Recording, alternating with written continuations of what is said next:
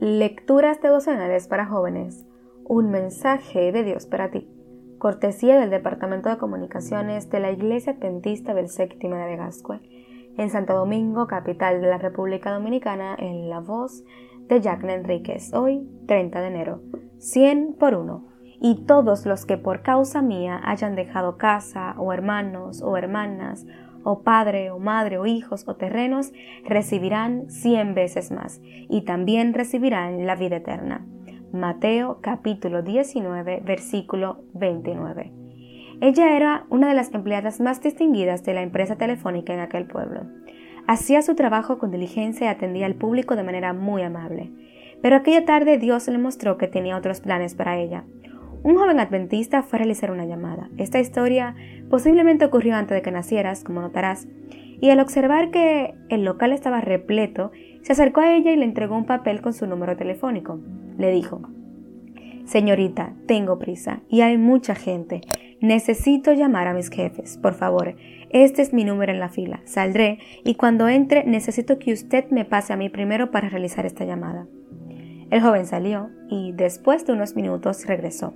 Efectivamente, la joven le dio prioridad. Al finalizar la llamada pagó el servicio y después de agradecer la cortesía de la joven telefonista se marchó, no sin antes añadir, mil gracias, joven, espero ser el primero siempre que venga a llamar. Y así fue, siempre fue el primero sin importar cuánta gente hubiera en la sala. De esa manera nació una sencilla amistad entre los dos jóvenes que se limitaba solo a ese espacio.